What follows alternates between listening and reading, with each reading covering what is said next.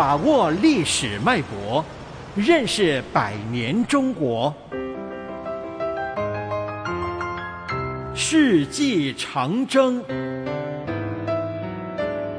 青春之歌，科学救国。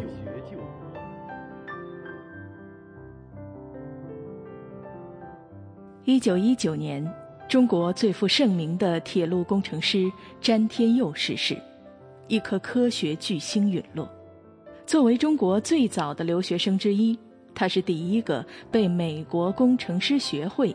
接纳为会员的中国人，这位科学先驱成为一代中国青年效仿的楷模。二十世纪初，一些西方的文明成果陆续传到中国，汽车开始在街道上穿梭往来，许多大城市已经被电灯照亮，电话传递着不断膨胀的资讯。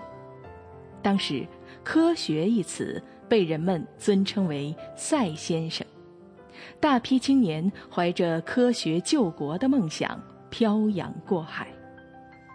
到了一九一九年前后，这些留学生纷纷回国，在此后的各个年代里扮演了重要角色。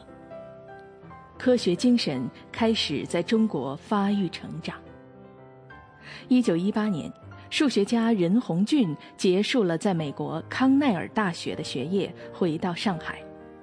当地的新闻以“科学家回沪”的标题欢迎这位年轻的学者。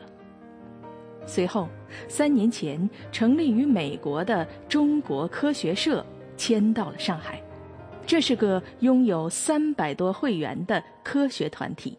我们现在看到的《科学》杂志。就是由中国科学社创办的，它是当时中国唯一的一份综合性科学杂志，也是中国第一本左起横排的中文书刊。一九二零年，李四光从英国回国，后来他成为中国地质学界的泰斗，他以自己的科学研究推翻了荒谬的中国贫油论。在他的故居，至今还保留着许多矿石标本。小提琴是他的心爱之物，很少有人知道，中国第一首小提琴协奏曲《行路难》是由这位地质学家谱写的。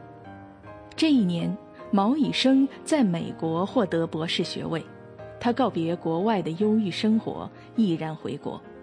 在以后的几十年里，这位卓越的桥梁专家在中国创造了一个个奇迹。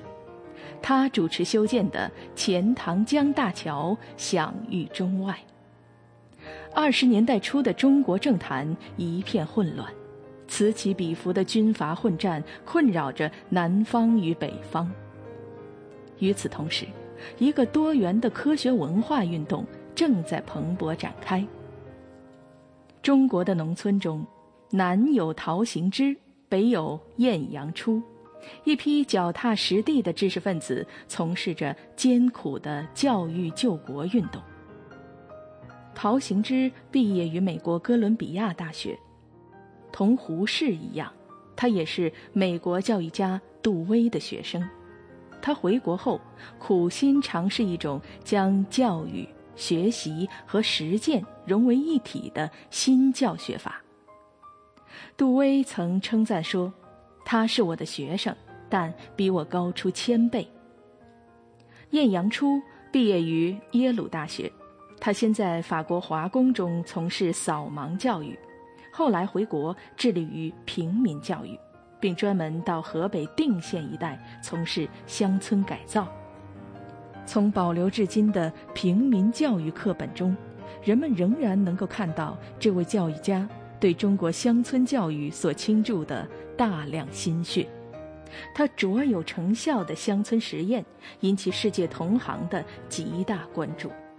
一九四三年，晏阳初与爱因斯坦等人一起被评为现代世界最具革命性贡献的十大伟人。他也是唯一获得这项特殊荣誉的东方人。